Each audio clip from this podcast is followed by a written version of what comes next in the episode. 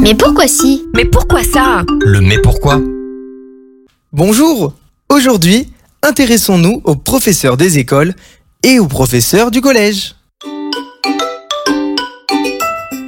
Pendant les premières années de l'école, en France, il s'agit de l'école maternelle et de l'école primaire, les élèves n'ont qu'un seul professeur. Appelé autrefois instituteur, on l'appelle désormais professeur des écoles, ou encore maître ou maîtresse.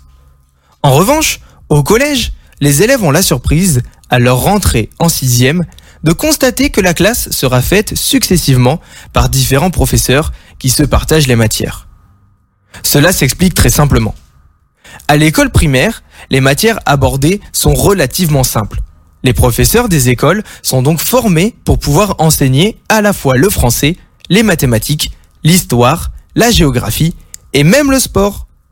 Leur parcours universitaire ainsi que leur formation en tant qu'enseignant leur permettent de préparer leurs cours dans ces différentes disciplines. Mais au collège, l'enseignement se complique. Chaque matière est de plus en plus poussée et il faut un enseignement spécialisé dans une discipline particulière pour pouvoir la transmettre aux élèves. C'est pourquoi, dès la sixième, les collégiens reçoivent l'enseignement de plus d'une dizaine de professeurs, chacun spécialisé dans une matière spécifique.